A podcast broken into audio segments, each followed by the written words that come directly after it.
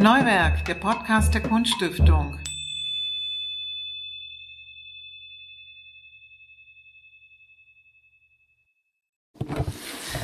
Ja, hallo und herzlich willkommen zu einer neuen Folge unseres Podcasts. Zu Gast ist heute die Künstlerin Nora Mona Bach, die uns ins Mansfelder Land mitnimmt. Wir werden gleich mehr dazu hören. Sie ist geboren 1988 in Karl-Marx-Stadt, so hieß es damals noch, studierte dann an der Burg Malerei und Grafik und ist auch als freie Kuratorin tätig und sie promoviert auch noch an der Bauhaus-Universität in Weimar.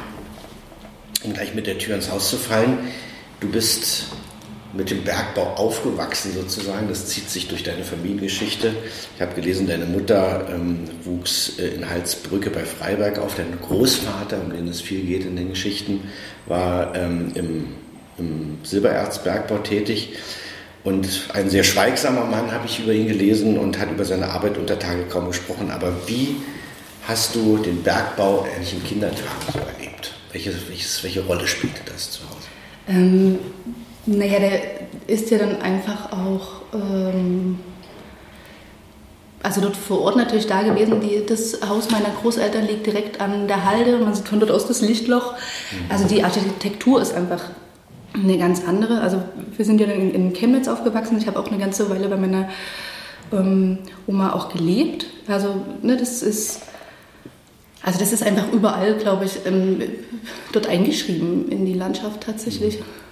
Ja, und diese, ähm, diese Altbergbauarchitektur steht ja da auch noch viel rum. Also so Architekturen, die ähm, einen vielleicht auch ein bisschen wundern, wenn man aus der Stadt kommt. Ähm, und wir waren dann einfach dort viel auf der Suche, also tatsächlich auf den Halden unterwegs und haben Sachen äh, durchwühlt und gefunden, Zeit Was waren das für Sachen? Naja, ich glaube, also äh, mein, mein Vater hat damals tatsächlich immer nach besonderen Stücken geguckt. Für Kinder reicht es ja aus, wenn so ein Quarzstein einfach, mhm. der ist ja unglaublich schön. Mhm. Also da war in, dem, in der Sammlung auch viel, ähm, wie sagt man, Schrabbel dabei, mhm. aber ähm, das hat mir total genügt. Genau. Und dann, also wir waren dann auch nach Steine klopfen und haben viel nach Amethysten gesucht oder sowas. Ne? Das, mhm. also einem ist dann schon aufgefallen, was quasi das äh, das Wertvolle ähm, ist und was eben plus schön aussieht. Aber genau. Du hast oft, ich habe es gerade erwähnt, schon über deinen Großvater gesprochen, der richtig eingefahren ist, ähm, Silbererz abgebaut hat. Und du hast den sehr warmherzig, aber eben auch sehr schweigsam äh, beschrieben. Diese Bergleute, ähm, das ist ja da sind wir uns alle einig, wahrscheinlich ein wahnsinnig harter Job. Ja? Der in der mhm. Kunst kommt ja immer wieder, kommt das ja auch vor als Motiv. Ähm, wie hast du den erlebt? War das ein, wie hat ihn diese Arbeit, die er da machen musste, geprägt? Hatte das, warum hat er so wenig darüber gesprochen? Ähm, also ich denke, es gibt natürlich zwei, ähm, zwei Ebenen. Zum einen haben wir, glaube ich, wenig darüber gesprochen, weil das jedem so passiert. Also dass wir uns quasi, dass wir einfach die falschen Fragen stellen oder zu wenig Fragen stellen in den Momenten, wo es einfach möglich wäre oder wichtig wäre tatsächlich. Ähm, also viele Geschichten bleiben, glaube ich, einfach unerzählt. Und das äh, würde ich sagen, das passiert in jeder Familie. Mhm. Und ähm, es wird wahrscheinlich auch in jeder Familie passieren, dass das bedauert wird im Nachhinein? Das habe ich gelesen, dass, dass du das bedauert hast, dass du Fragen hattest, die kommen gleich auf das Heimatstipendium mhm. noch zurück, dass bestimmte Fragen nicht mehr gestellt werden konnte, weil er vor einigen Jahren gestorben ist. Ja, also bei meinem Großvater war es auch so, dass er davor noch diese äh, Demenzerkrankung hatte, mhm. wo das dann natürlich auch einfach ähm, ja, sich immer gewechselt hat zwischen äh, Realitäten, unterschiedlichen Zeiten. Ähm, äh, unterschiedlichen Gefühlslagen, ähm, wo ja auch vieles verschüttet geht und aber mhm. andere Realitäten wieder auftauchen. Also genau dahingehend war das, ähm, war das dann halt schwierig, diese Fragen zu stellen. Und es ist natürlich trotzdem, also ich glaube, mein Großvater hat auch so wenig geredet, weil er einfach der Typ dafür war. Also mhm. ich würde jetzt nicht äh, sagen, die Konstitution des Bergmannes ist die schweigsame. Mhm. Ähm, auch das ist ja Varianten unterlegen. Und es gibt da ja unglaublich schöne Feste, die man da auch zusammen begeht und wo man sich äh, nahe kommt.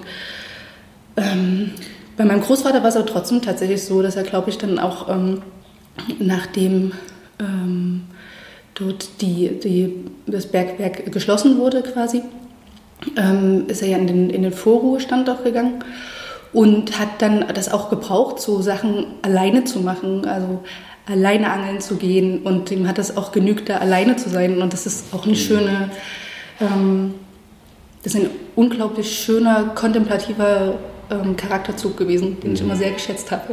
Ja. Das ist ja, wenn man sowas gemacht hat, das ist ja eine sehr sehr stolze Tätigkeit. Das ist ja fast so was wie, ist ja nicht einfach nur ein Beruf oder ein Job, sondern es ist so eine Zugehörigkeit, ja, ja. also diese Bergmanns, der Bergmanns-Ethos und so weiter und so fort, ja. Äh, was sich wahrscheinlich auch in die Familien ähm, zieht. Gab es auch Angst? Hatte man auch Angst um? Ja, sehr. Also von, gerade von meiner Mutter und von meiner Großmutter kenne ich halt viele Geschichten, die das natürlich aus dieser Außensicht auch sehen, dass ähm, es eigentlich jeden Tag darum ging, äh, zur richtigen Zeit äh, die, die Glockensignale und äh, Sirenensignale zu hören und dass es die richtigen sind. Und wenn es gab halt bestimmte Geräusche und Signale, die ja darauf hingedeutet haben, dass was passiert ist unter Tage. Und da ähm, sind die natürlich zu Hause tausend Ängste gestorben. Und das, ähm, das ist ja auch passiert. Ja? Also auch mein mein Großvater hat es immer erlebt, dass ein guter ähm, Kumpel von ihm dann äh, unter Tage bei einer Steinschütte eingeklemmt wurde und die konnten dem halt nicht helfen. Es ging halt nicht. Die konnten ihn dann nicht rausholen. Die mussten quasi irgendwie akzeptieren, dass er Stück für Stück da hineingezogen wurde und auch das sind Sachen, die mein Großvater halt auch bis in eben jetzt seine, seine Alterstage hinein immer noch begleitet haben. Mhm. Also die Angst war definitiv da. Ich glaube, dass ähm, ist ja immer die, die Frage von Resilienz ist, wie man damit äh, zurechtkommt und man, ähm, wenn man Gefahren dauerhaft eingebunden ist, dann geht man natürlich auch ganz anders damit um. Also, mhm. ja. Wie geht man eigentlich damit um, wenn da nicht nur der Job verschwindet, sondern eine ganze Welt untergeht? Das ist es ja letztlich. Also als die Gruben, äh, äh du hast es auch beschrieben, als die Grube geschlossen war, wir kennen das aus dem Ruhrgebiet, wir kennen das aus, äh, aus Ostdeutschland. Wir haben äh, jetzt die ganze Debatte mit Kohleausstieg, da wird mhm. sich das alles wiederholen. Wie hast du das empfunden, als eben klar war, das ist nicht mehr zu halten, es wird die Grube nicht mehr geben? Da geht ja nicht einfach nur, wie gesagt, ein Job verloren, da geht eine ganze, eine ganze Kultur letztlich geht da zu Ende. Genau, also da gibt es definitiv einen Wandel. Ich weiß, dass es natürlich ähm, ähm, viele Wege gibt, das innerhalb dieser bergmännischen Tradition auch vorzuführen. Das ist ja im Endeffekt auch das, was im Röhrichschacht dann ja auch gemacht wird. Ähm, dass die Barbara-Feiern stattfinden, dass ähm, natürlich auch zwischen den Bergmännern unglaubliche Zusammenhalt äh, also ne, man musste sich ja aufeinander verlassen und das trägt sich natürlich jetzt erstmal weiter fort. Das heißt, ähm, die, die begegnen sich ja immer noch, die Bergmänner. Ähm, auch wenn da vielleicht hier und da eine gewisse Wehmut mit dranhängt. Ähm, ist aber, glaube ich, dieses, äh, das, das Bild der Solidarität und der Tradition halt noch ein sehr starkes und ein sehr mhm. tragendes. Mhm. Ähm, und ich glaube, es wird halt dahingehend interessant, wie jetzt ähm, das in der nächsten Generation weitergeht, wenn wir jetzt, also das ist ja ähm, also es wird sich ja daran beschließen, was damit passiert, wenn eben kein Zeitzeuge mehr da ist, der das gelebt hat. Mhm. Und dann wird es interessant. Wir sind gerade, glaube ich, in so einer Zwischenstufe, wo man nach, ähm, überlegen kann, was davon können wir denn bewahren oder was wird mitgetragen und was gibt man dann eben dem, der zeitlichen Verschüttung hin. Mhm. Ja. Dafür tust gerade du ja eine ganze Menge. Also wir haben äh, ja schon darüber gesprochen, das Heimatstipendium hat dich nach ich muss es ablesen, Wettelrode geschickt ins Bergbaumuseum Röhrichschacht, also mhm. äh, anderer, anderer Ort, selbe ähnliche Geschichte.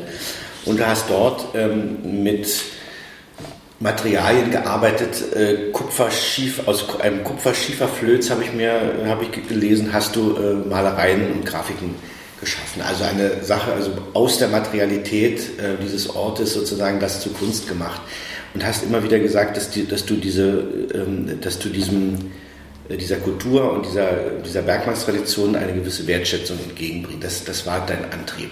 Mhm. Erzähl ein bisschen was zu diesem Werk und wie es dazu gekommen ist. Ähm, also tatsächlich ist es in Wettelrode ja so, dass ähm, sich ab einem bestimmten ähm, Zeitpunkt der Abbau dort nicht mehr gelohnt hat. Und ähm, der, der Versuch, mit dem Material vor Ort äh, zu arbeiten, also das quasi jetzt in ein künstlerisches Material zu verwandeln, war erst eigentlich in einem Moment des, also so einem augenzwinkernden Moment auch mit ähm, dem Bergrat, also Thomas Wäsche, dem äh, Leiter, äh, entstanden, ähm, weil ich ja davor mit Kohle gearbeitet habe. Und tatsächlich ist sich das vom, von der ersten Anmutung her sehr ähnlich. Einfach die Materialien. Mhm. Und, ähm, Aber das war richtig, er hat hier richtig, ich habe gelesen, er hatte richtig die Eimer zu Hause vor die Tür gestellt, war das so? Für diesen ja, so eine Art, ja. So, ja. Also ähm, hat, das, hat das geborgen, hat das äh, im, im Prinzip abgebaut. Natürlich ähm, an den Stellen, wo das jetzt ja schon frei, äh, freigelegt wurde, mhm. quasi. Ähm, ja, und im Endeffekt ist das, also man muss sich ja vergegenwärtigen, dass alles, was uns umgibt, in gewisser Weise mit irgendeiner Art von ähm, Urbarmachung von natürlichen Materialien äh, zu tun hat. Mhm. Also jeder Tisch, jeder Stuhl, jedes, äh, also wir bedienen uns ja quasi den, den Sachen der Natur mhm. stetig. Ähm, die sind halt jetzt bloß ein bisschen in abstraktere Form gebracht, aber das Material ist halt da und in dem Fall ähm, ist es eben die feine Lette aus dem Röhrigschacht und wir haben hier und da ein bisschen drüber gewitzelt, dass jetzt der ähm, Mansfelder Bergbau wieder ähm, in Fahrt kommt und dort quasi zur Abbaustelle für künstlerisches Material werden kann. Das ist doch eine faszinierende Idee eigentlich, oder?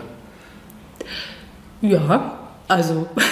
Aber es war dir, ich habe mich gefragt beim Lesen, äh, es war dir nicht zu dicht, nein? Also, dass man sagt, also die, die familiäre Geschichte, jetzt dieser, dieser, äh, dieser Schacht dort, äh, die Materialität und so weiter, das kann einem ja auch blockieren in so einer künstlerischen Arbeit. Und dann noch dieses Sujet und so weiter, damit auch zu arbeiten und so, äh, also diese Kohle auch noch zu benutzen und daraus irgendwie was, das war dir, war dir nicht zu äh, zu dicht?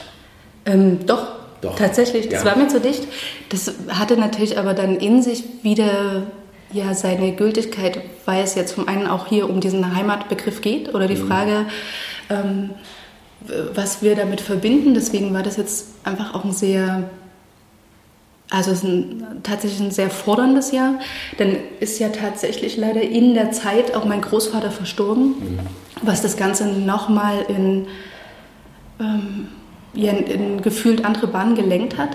Und da tatsächlich für mich auch viel Trauerarbeit passiert ist, wir dann nochmal anders in der Familie auch darüber gesprochen haben. Ähm, Hat das dann die Kunst auch beeinflusst? Also garantiert. Mhm. Also ich kann natürlich jetzt schlecht abschätzen, inwiefern, mhm. aber auf jeden Fall macht das was, weil ich fasse die Dinge ja an. Mhm. Und das kommt ja von mir dorthin. Ähm, ich hatte am Anfang Schwierigkeiten von der Familiengeschichte dann nach Mansfeld zu kommen. Zu abstrahieren auch dann. Genau, also zu schauen, mhm. ähm, wie, wie viel von mir eigentlich dort ist. Und dann ist ja erstmal gar nichts dort, weil ich ja eben aus Sachsen nach Sachsen-Anhalt gekommen bin. Und dort hat sich aber ähm, vor Ort halt ähm, trotz aller Schwierigkeiten dieser Zeit, ne, Pandemie, ähm, Kurzarbeit und so weiter, ähm, eine totale Herzlichkeit aufgetan. Und das ähm, hat es auch total leicht dann wieder gemacht, mhm. mit, mit, einem anderen, mit einem anderen Gedanken dort anzukommen. Und was mir jetzt mehr und mehr aufgefallen ist, ist, dass diese, die Frage nach äh, Tradition ja eine sehr verbindende ist. Also, mhm.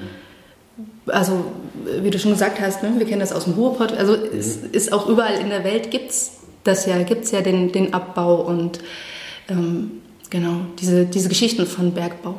Aber ich habe mich dann immer gefragt, was, was fängt man damit an? Du hast das beschrieben, diese Tradition, die Solidarität, ähm, der Zusammenhalt, diese Kultur. Ja, das reicht ja vom Bergmannschor bis Bergmannsschnaps und was es da alles gibt. Aber gleichzeitig geht mir immer durch den Kopf, wenn ich das so lese und jetzt auch das ähm, äh, anschaue, was uns da jetzt erwartet in diesen Regionen.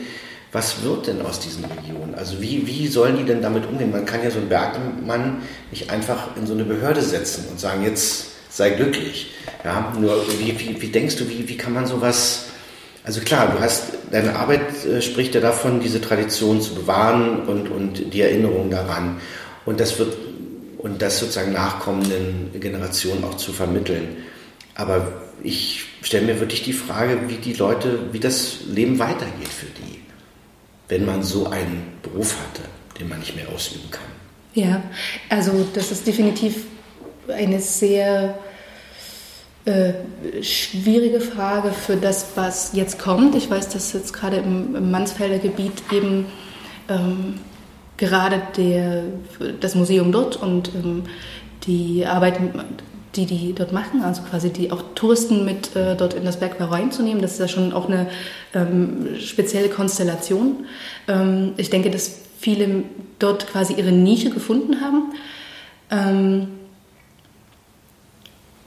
und ansonsten ist es natürlich einfach eine, auch eine politische, eine gesellschaftspolitische Aufgabe, damit umzugehen, ähm, das eben nicht nur also als persönlichen Verlust wahrzunehmen oder als, äh, als Arbeitsverbot oder als ähm,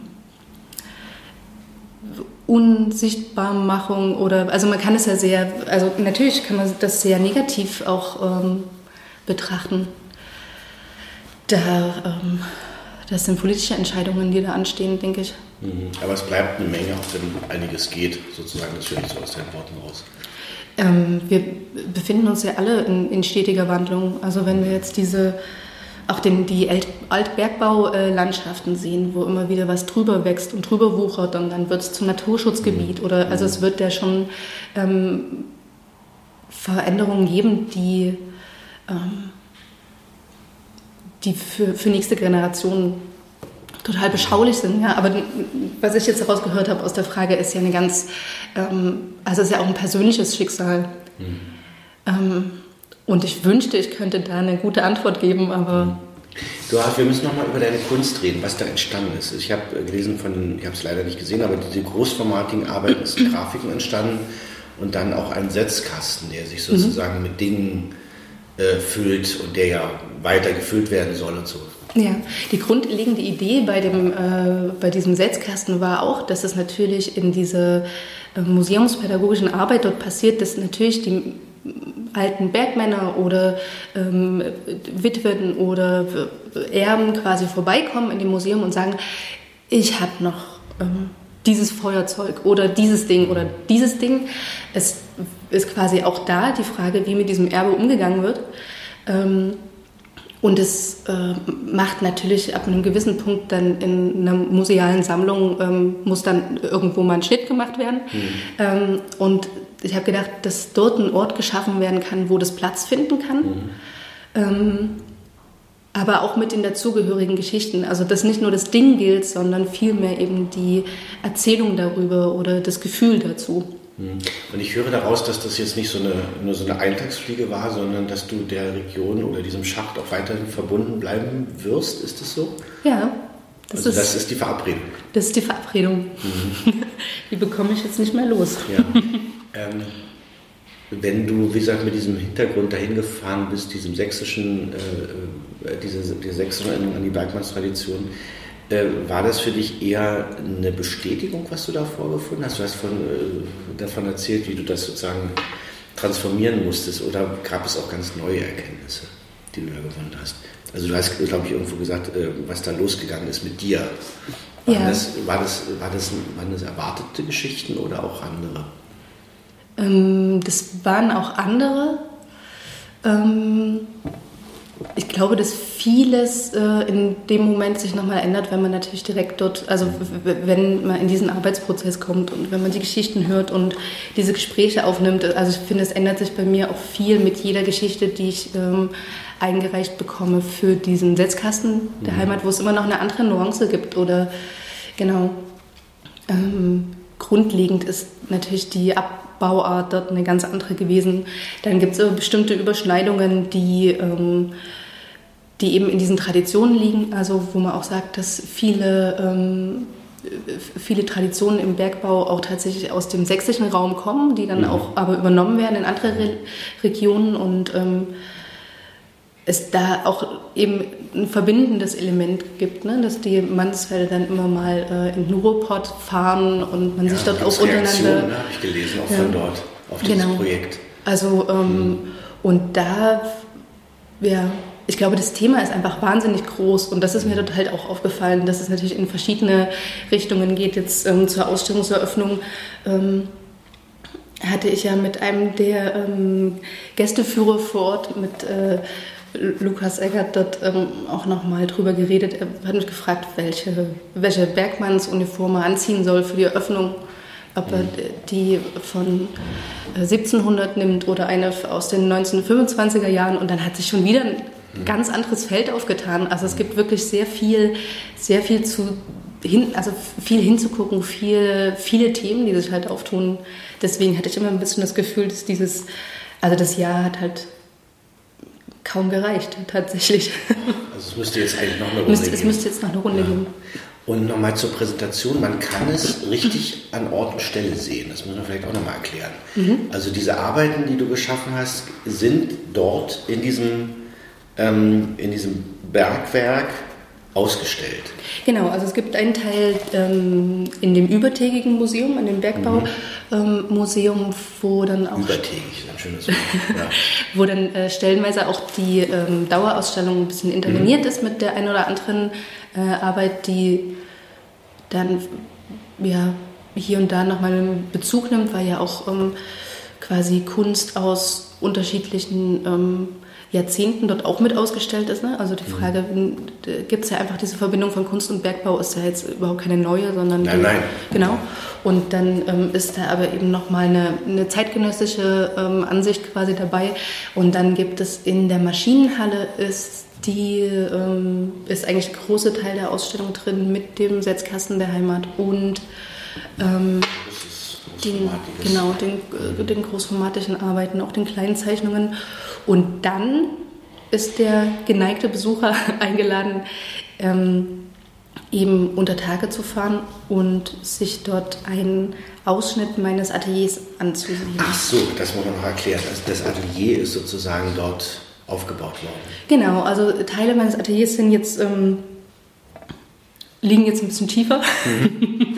und ähm, genau für mich war ja die Ausgangs ähm, der Ausgangsgedanke war eine Intervention des Schachtes, was ich dann aber zu einem. Also das Schwierige daran ist ja, man fährt dort runter und das alleine ist ja schon, also außer für die Ge Gebrieften, die das äh, täglich machen, ist das ja schon für den Otto-Normalverbraucher das absolute Erlebnis. Ja. Und deswegen habe ich gedacht, was, was mache ich denn dort unten? Ähm, weil ich glaube, dass man bestimmte Erlebnisse, äh, Konstellationen, mit denen kann man es ganz aufnehmen. Also die, die Schönheit von diesen mineralischen Funden, ähm, einfach die, die Wegstrecken, die dort liegen, es ist einfach alles so, ähm, hat so eine ganz eigene Ästhetik. Ist es ein poetischer Ort, so ein Schacht? Ich, äh, empfinde empfinde ja. ich schon so. Also gerade dieses Bergbaumotiv, das ist ja auch in Literatur und Kunst immer auch äh, verbunden ja. ähm, mit dem Gedanken nach nach Innerlichkeit, nach, mhm. äh, nach Tiefe, zum, zu sich selbst kommen. Mhm. Ähm, genau dieses Motiv ist da halt immer mit drin. Und jetzt gab es bei, der, ähm, bei der Arbeit, die jetzt untertägig dort in meinem Atelier hängt, auch noch den Gedanken, also meine Tochter hat mich das gefragt. Wir, ähm, die war mit, wo wir es installiert haben. Die ist jetzt ähm, fünf Jahre alt und hat gesagt, Mama, warum machst denn du das? Mhm. Da habe ich gedacht, gut, gute Frage, Kind. und ähm, habe dann versucht, wie ich das halt runterbrechen kann, wo ich auch dabei war, dass es erstens natürlich darum geht, dort irgendwas hinzustellen, was man eben nicht erwartet. Mhm. Ähm, also da, da beginnt schon ein gewisser Kontrast, dass ich natürlich sage, das, was ich dort äh, jetzt zu stehen habe, das gebe ich zum gewissen Grad auch hin, weil ich weiß, dass der Schacht mit der Papierarbeit ähm, was machen wird. Mhm. Ähm, genau. Mal sehen, was dann passiert in zwei Monaten. Also auch das ist so ein, ähm, so ein Hingeben, dann ähm, die Referenz daran, dass ja das Material zuerst bei mir in Halle im Atelier war und ich jetzt wieder zurückkomme. und ähm, tatsächlich auch die Frage, ähm, also die Frage nach Arbeit, weil ich zwischendrin immer mal betont habe, dass mein Großvater, also dass ich mich so verbunden fühle mit meinem Großvater, weil die Arbeit im Atelier auch so staubig und dreckig Ja, ist. ich habe das gelesen, dass Ja. du dann selber auch so aussiehst nach so einem Tag, wenn du mit diesen Materialien Genau. arbeitest. Äh, färbt ja ab sozusagen Ja. dann natürlich. ne? Und ähm, tatsächlich ist mir dann aufgefallen, das ist natürlich total verwegen, diesen Vergleich anzubringen, weil ähm, der ja täglich Blasen an den Füßen und an den Händen hatte bei seiner Arbeit. Also auch da die Frage nach körperlicher Arbeit und dieser geistigen Arbeit, die man als äh, äh, Künstler ja am Atelier macht, die ja trotzdem eine ganz andere Arbeit ist. Ja. Und auch den Kontrast fand ich jetzt ähm, ganz, ganz spannend, da zu überlegen, wie, wie, wie passt denn das zusammen, wie gehört denn das zusammen? Aber es passt gut zusammen, oder? Ähm, ja. Aber ja, es wirft auch an mir, ähm, wie gesagt, das ist halt der Prozess ähm, läuft. Mhm. Also so kann man sich, kann man sich das vorstellen. Nochmal zu den, zu, den, zu den Arbeiten selber. Also äh, es sind großformatige Arbeiten und es sind Grafiken.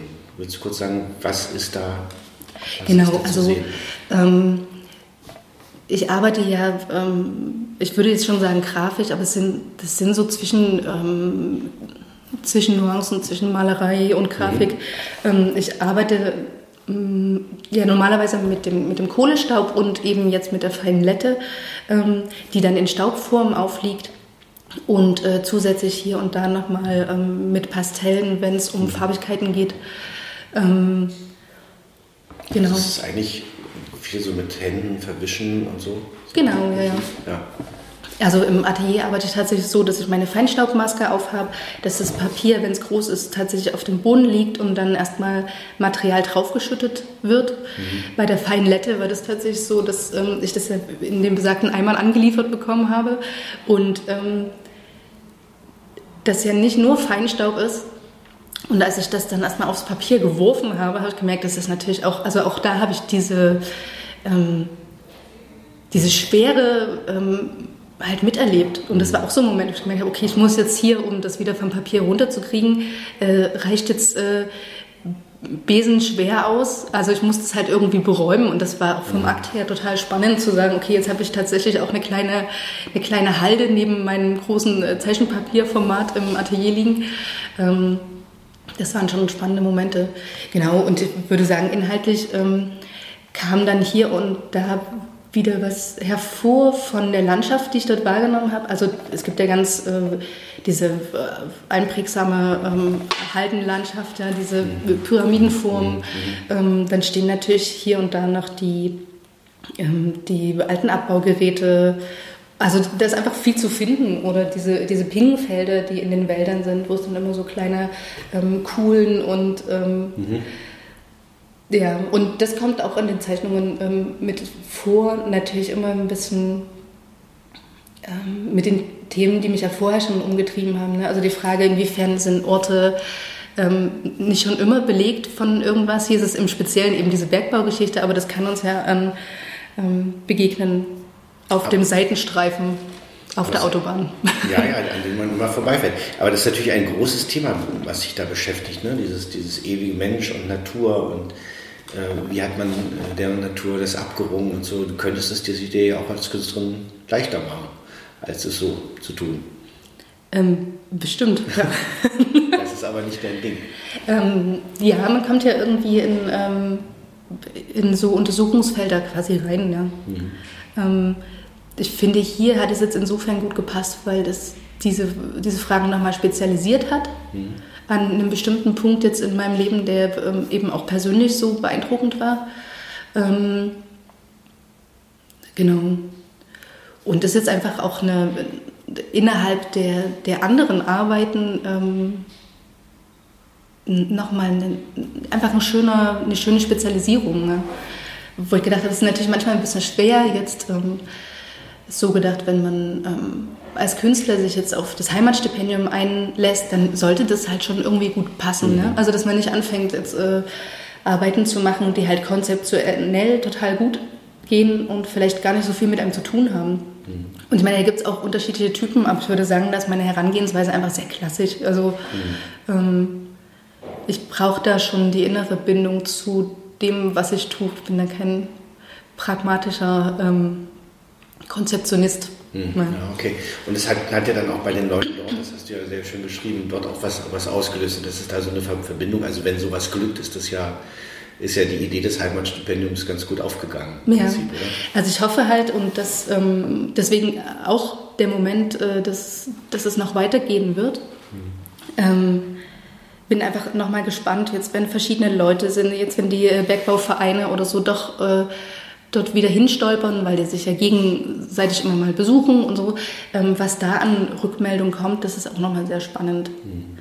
Also von also immerhin muss man ja sagen, dass man doch in einen sehr ähm, traditionellen Bereich mit ähm, zeitgenössischer Kunst eindringt. Und mhm. das ist, glaube ich, für beide Seiten doch eine gewisse Aufgabe, die total äh, befruchtend sein kann, die aber wie gesagt auch eine Aufgabe ist. Ja. Und die eine gewisse Offenheit natürlich auch äh, ja. verlangt beiden Seiten wahrscheinlich. Genau, ja. Jetzt hoffe ich oder wünsche ich dir viele Besucher trotz Corona, dass da viele Leute hinfahren nach Wettelrode. Mhm und das angucken können und die, die tiefste Arbeit vielleicht, die das Heimatstipendium hat. Und danke dir sehr für das Gespräch. Ja, gleichfalls, ebenso.